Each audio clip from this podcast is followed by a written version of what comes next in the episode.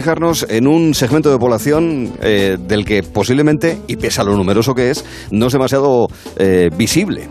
Y además desde un enfoque que nos parece eh, sugerente. Hablamos de la Silver Economy, la generación olvidada. Bueno, vamos a hablar ahora mismo con uno de los miembros de Presidentex, un think tank, una consultoría de pensamiento senior que está formada por ejecutivos y directivos de diferentes ámbitos empresariales. Hablamos ahora mismo con Francisco José González. ¿Qué tal, Francisco? Muy buenas tardes. Hola, buenas tardes, ¿qué tal? Buenas tardes, Francisco. De, de saludarle.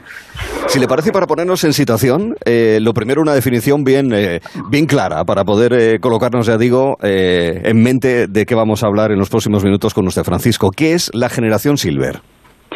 Bueno, eh, está ya recogido en muchos sitios, eh, incluso la Comisión Europea la ha definido, pero vamos, para, eh, para entendernos, eh, nos referimos a todos aquellos miembros de la población mundial que son mayores, unos dicen de 60, otros de 65, pero vamos, digamos que al, grupo de los mayores, eh, de la generación mayor, de los eh, que tienen más edad en todos los países. Esto ha tenido eh, un desarrollo extraordinario en estos últimos tiempos, tanto en número, pues eh, como todos sabemos, por la mayor longevidad de la población, como sobre todo por lo que a mí me gustaría que, que dedicásemos un poquito de tiempo luego, que es eh, hablar de, de, del poder económico de este grupo de población. En concreto, ¿cuál es ese poder económico que es, por, por, el que los hace tan importantes, ¿no? tan, tan relevantes el, eh, desde el punto de vista de consumo? Bueno, efectivamente, lo más importante que hay en este aspecto es el cambio que se ha producido en las últimas décadas. ¿Eh? Este grupo de población ha sido minoritario en otros tiempos porque la gente pues eh, se moría antes claro. Uh -huh. hoy en día esto eh, no es así y son es un grupo que, que tiene pues un, en, algún, en algunos países concretamente en España es uno de los más longevos pues unas expectativas eh, de vida muy altas. Pero es que eh, también han producido, se ha producido un cambio espectacular en el aspecto económico. Por ejemplo por dar datos concretos de, de, de del INE eh, el grupo de los mayores de 65 años es el que tiene eh, un mayor eh, poder económico, concretamente tiene una renta anual por persona de 14.400 euros, mm, lo que le sitúe no solo en el primer puesto de los distintos rangos de edad que, que mide el INE, sino en el único que en el último año ha tenido crecimiento, es decir, es el más alto, pero sigue creciendo. Y además es muy numeroso. Uh -huh. Claro, eh, por eso digo que a lo mejor por aquello de ser numeroso no somos demasiado conscientes de ello, no solamente en la situación actual, sino por los que, y esto es así, Francisco, le vamos avisando que vamos nosotros detrás. Ah, sí. eh, que, que, que, esos filamentos de plata que son las canas también se, se, van acercando según van, pasando, según van pasando los años. Además es un colectivo, ya digo, millonario, muy numeroso, que gasta y me gustaría saber por qué gastan, eh, por qué gastan además tanto, es decir, qué, qué tipo de necesidades tiene, posiblemente también asociado a, a, contar con más tiempo libre probablemente.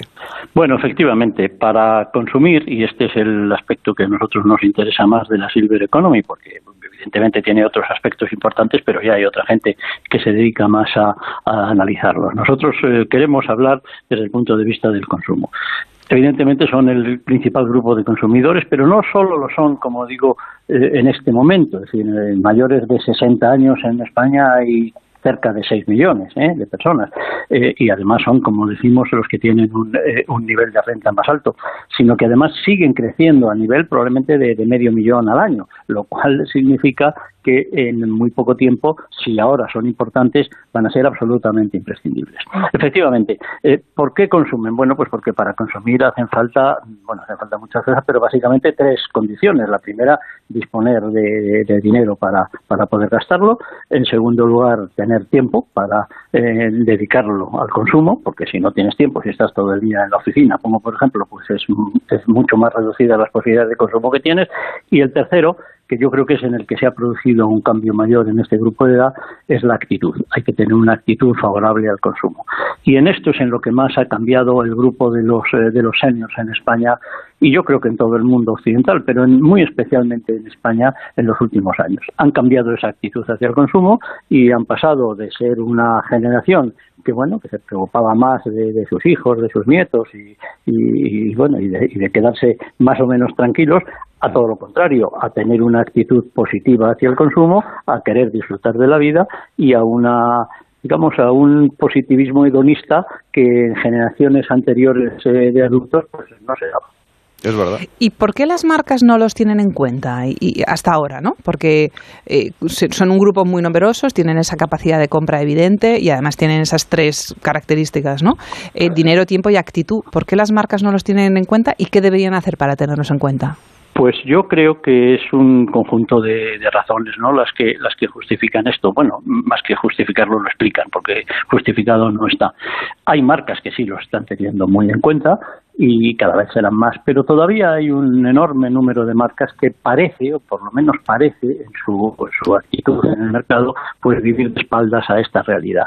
Yo creo que hay varias razones. Una de ellas es un poco la inercia. Hay una inercia colectiva desde hace muchos años, desde hace muchas décadas, en la que parece que, que el marketing, que la publicidad, pues hay que dirigirlo nada más que a la gente joven. Bueno, esto hubo un momento hace 30, 40 años que era absolutamente de verdad, pero es que en estos momentos es exactamente lo contrario. ¿no? Eh, si vamos, por ejemplo, volvemos de nuevo a, los datos del INE, resulta que el, grupo más joven que controla el INE, que son los menores de 30 años, pues son precisamente el que tiene menos renta. ¿eh? Es decir, hay un 40% de diferencia en renta entre el grupo de los más mayores y el grupo de los más jóvenes. Y es que encima son menos, lo cual van a seguir siendo menos año tras año, porque eh, seguramente, por desgracia, es un hecho que la natalidad está en recesión no solo en España, sino en muchos países occidentales.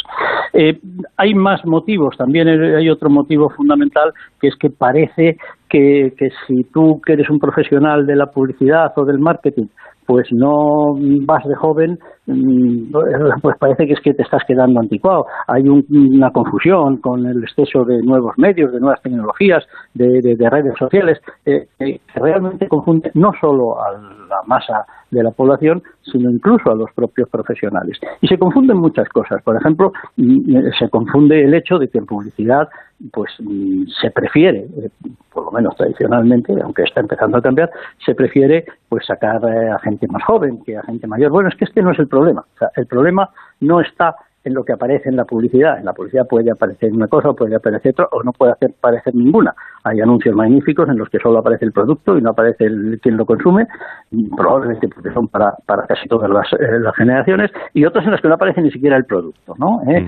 ¿Te gusta conducir? Decía BMW y solo asomaba un brazo eh, por la ventanilla de un coche descapotable, con lo cual no veíamos ni siquiera el producto. Es decir, esta es una segunda parte del problema, pero hay otra que sí que es fundamental la fundamental es un problema de medios. Es decir, eh, si nos dejamos eh, eh, engañar por esta realidad, falsa realidad de que los medios digitales, mal llamados digitales, porque hoy en día ya todos los medios... Ya todos digital. Efectivamente, ¿no?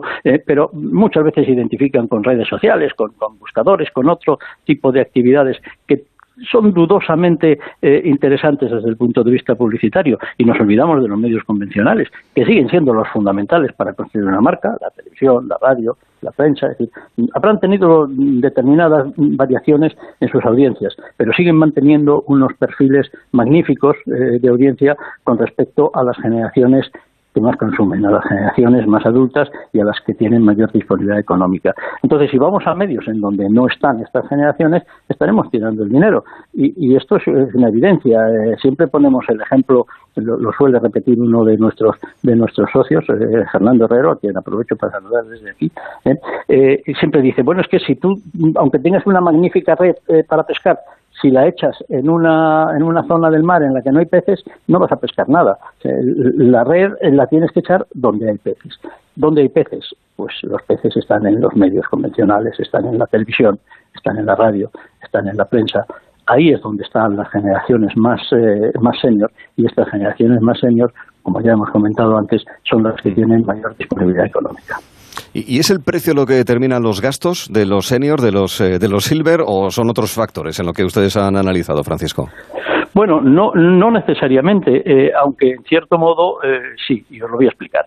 Es decir, los seniors mm, es que no hay que considerarles como, como unos bichos raros, como unos personajes distintos, no, no, son los mismos que hace 10 años tenían 10 años menos y que hace 20 tenían 20 años menos. Es decir, mm, esto pasa lo mismo que con otros colectivos con los que ahora se les eh, se habla de ellos como para que tengan más visibilidad y se quiere hacer el esfuerzo para destacarles. Y yo creo que se hace un flaco favor con eso a esos mismos colectivos. Lo que hay que darles es normalidad, ¿no? Pues esto es igual. O sea, el señor es una persona normal, absolutamente normal. Por lo tanto, ¿qué consume? Pues consume los productos que le gustan, porque tiene una opinión mucho más formada, tiene una opinión mucho más contrastada con respecto a lo que le gusta y lo que no le gusta. Y lo que sí es cierto es que es un grupo de consumidores mucho más eh, dispuesto a gastar, a gastar algo más si es necesario, es decir, a pagar un premium, un precio un poco más alto por algo que realmente le convence. Esto sí que es eh, una característica fundamental de ese consumidor senior y por lo tanto para las marcas es especialmente relevante. Y desde el punto de vista publicitario, cuando los silver, porque claro, los, los, esta generación tiene 60, 65, en 20 años habrá rotación y habrá otra generación silver. Vamos o nosotros. o este fenómeno, exacto, vamos nosotros. O este fenómeno eh, eh, termina simplemente porque es coyuntural, es puntual, porque fueron aquella generación que se casaron jóvenes, mm, enseguida compraron el piso, tuvieron niños y ahora no tienen hipotecas, no tienen deudas. Es decir, ¿esto ha venido para quedarse? Bueno, es una es una pregunta eh, muy interesante, Cristina, porque efectivamente hay unas características comunes en esta generación, en los baby boomers, vamos a, llamarlos de una forma genérica, que realmente vivieron un cambio drástico en la sociedad, no ya solo española, en la sociedad mundial. Pero pero sin embargo hay otras características que esas sí son comunes, es decir, las personas cuando eh, cuando están en plena actividad, eh, digamos laboral, tienen unas necesidades, las personas cuando dejan de estar en esa eh, plena actividad laboral tienen otras, es decir, hay características comunes. Por ejemplo, em, un dato absolutamente fundamental de los silver, eh, de, de, las personas más senior, eh, es que la mayor parte de ellos pues tienen ya su vivienda en propiedad, es decir, tienen unos gastos obligatorios, vamos a llamarlos así, menores que los de otros un poco más jóvenes, ahora ya no hablo del grupo más joven, ¿no? sino de otros que están en un momento eh, eh, de, su vida en la que tienen que seguir pagando una hipoteca, en la que tienen que pagar los colegios de los niños, en los que tienen que pagarles después unas universidades, en las que realmente tienen una mm, disponibilidad de dinero libre, vamos a llamarlo así, porcentual menor de la que tienen eh, los, los seniors. Por lo tanto, cuando, cuando vosotros lleguéis a, a, los Silver. A los Silver. ¿eh? os lo recomiendo porque es magnífico ser Silver. Estamos, en Estamos de camino, de camino. Sí, sí, es algo en lo que casi siempre se acierta. Eh, sobre todo porque, como decía, me parece que era Michael Caine en una entrevista, decía, bueno, ¿qué le parece a usted eso de ser Silver? Y dice, hombre, que es que la otra alternativa es mucho peor, sí, ¿no? siempre. pues, siempre. Bien, pues eh, realmente la mayor parte de las características se van a seguir compartiendo. Yo diría que incluso algunas más, porque la sociedad evoluciona y porque las posibilidades, digamos, eh, de salud y vitales de esos nuevos silvers que van llegando serán mejores que las de los actuales. Y algunos datos ya para concluir. Es una generación donde ciertamente ha crecido más la eh, compra online, especialmente tras la pandemia, cosa que ha sido general, ¿verdad? Y además de una manera muy, muy ágil, pero también es público que eh, gastan mm, más posiblemente que la media en temas de viajes, por ejemplo, porque tienen esa disponibilidad de tiempo, también en telefonía, eh, también en cosmética, en salir, y, y, por salir entendemos, pues esos restaurantes, ocio, ese tipo de cosas, ¿no? Que se puedan hacer en esta época de la vida, ¿verdad, Francisco? Efectivamente, hay determinados sectores que son especialmente proclives, pero yo me refería antes a productos de consumo eh, general, aquellos que son interesantes para cualquier miembro de, la población. Evidentemente, en temas como el turismo, que, acabas de mencionar, eh, tienen una relevancia extraordinaria, porque aparte de tener esta disponibilidad económica, es que tienen una disponibilidad de tiempo que les permite viajar cuando otros no pueden hacerlo. Pero además es que tienen unos intereses diferentes. Es decir, el otro día hablando con gente experta en temas de turismo decía que una de las grandes virtudes del turismo del turismo senior no es solo esa de que pueden ir en épocas en las que otros no van, sino que además tienen unas aficiones mucho más amplias, es decir, eh, eh, están abiertos al turismo cultural, al turismo eh, de, de, otro tipo de actividades que no sean necesariamente en el que por desgracia nos hemos ido centralizando en los últimos años en España y que, no solo limita, sino que crea muchísimos, muchísimos problemas. Y lo mismo pasa con otros sectores. El sector de la belleza, que también hemos mencionado, es un sector donde tradicionalmente hay, ya sí que muchas de las empresas ya lo tienen bien claro, que el segmento silver es el más importante para ellos, donde realmente están dispuestos a gastar un poco más si es para hacerlo con productos de más calidad. Es decir, la calidad sí que está mucho más próxima al consumidor senior que el consumidor más joven. Hemos querido conocer con datos y con impresiones lo que es la Silver Economy. Y aquellos que ya tenemos algunos filamentos plateados en nuestro cráneo, querido Francisco, eh, les pillaremos en breve. Francisco José González es el eh, miembro de Presidentex, este CITAC, esta consultoría con la que hemos eh, querido hablar para conocer más sobre este segmento importante de nuestra población y lo que significan en términos de riqueza, de consumo, de economía. Francisco, muchísimas gracias. Ha sido muy ilustrativo, muy, muy amable. Pues muchas gracias a vosotros por este tiempo. Gracias. Hasta luego. Gracias. Cristina, seguiremos